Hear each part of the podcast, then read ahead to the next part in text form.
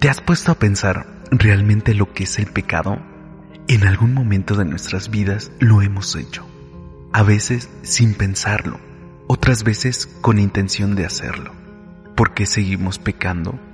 Jamás podremos dejar de hacerlo. ¿Realmente no le agrada a Dios el pecado? Mucha gente a mi alrededor me dice que todas las acciones que realizo son malas. Ya no sé qué hacer. Pero esto es, ¿qué dice la Biblia? Y esto es lo que la Biblia dice acerca del pecado del hombre. Lo primero que debes de entender es que el pecado es toda palabra, acción, pensamiento que no le agrada a Dios o que va en contra de Él. Al paso de los días nos hemos acostumbrado a vivir con el pecado, aún en nuestros hogares, en el trabajo, en la calle o donde quiera que volteamos podemos observar que el mundo nos acecha y nos atrae con cosas con las que podemos pecar. Pero ¿qué dice la Biblia en Romanos 6:23? Porque la paga del pecado es muerte, mas la dádiva de Dios es vida eterna en Cristo Jesús, Señor nuestro. Tú y yo hemos pecado en algún momento de nuestras vidas.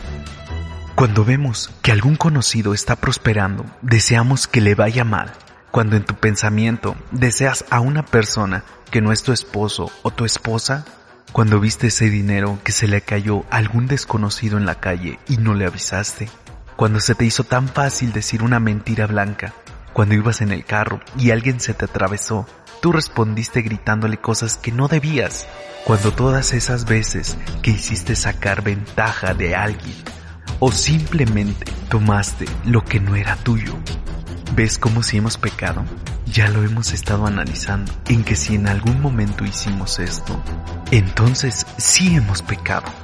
La Biblia dice que la paga del pecado es muerte. Tú y yo merecíamos ese destino. Es triste, lo sé, pero te tengo una buena noticia. Como el amor de Dios es tan grande, Él ha dado perdón a nuestros pecados por medio de Jesucristo. La Biblia menciona que somos justificados por la fe.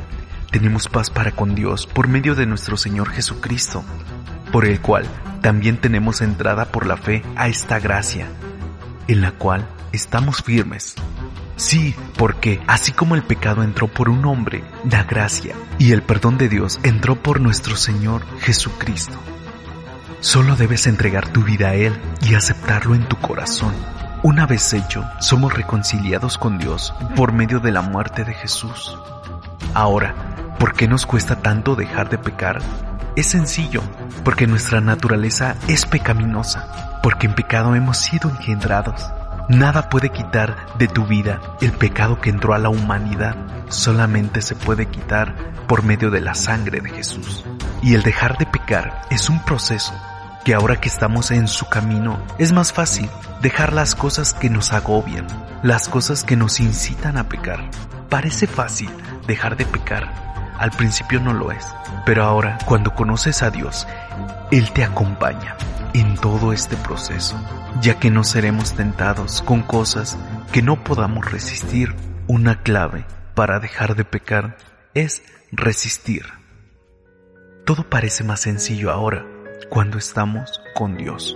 Pero te has preguntado, ¿por qué debo aceptarlo en mi corazón? ¿Por qué debe ser mi Señor y Salvador? ¿Por qué Él es el único mediador entre Dios y los hombres? Bueno, esta y otras preguntas las podremos responder en otro capítulo de ¿Qué dice la Biblia?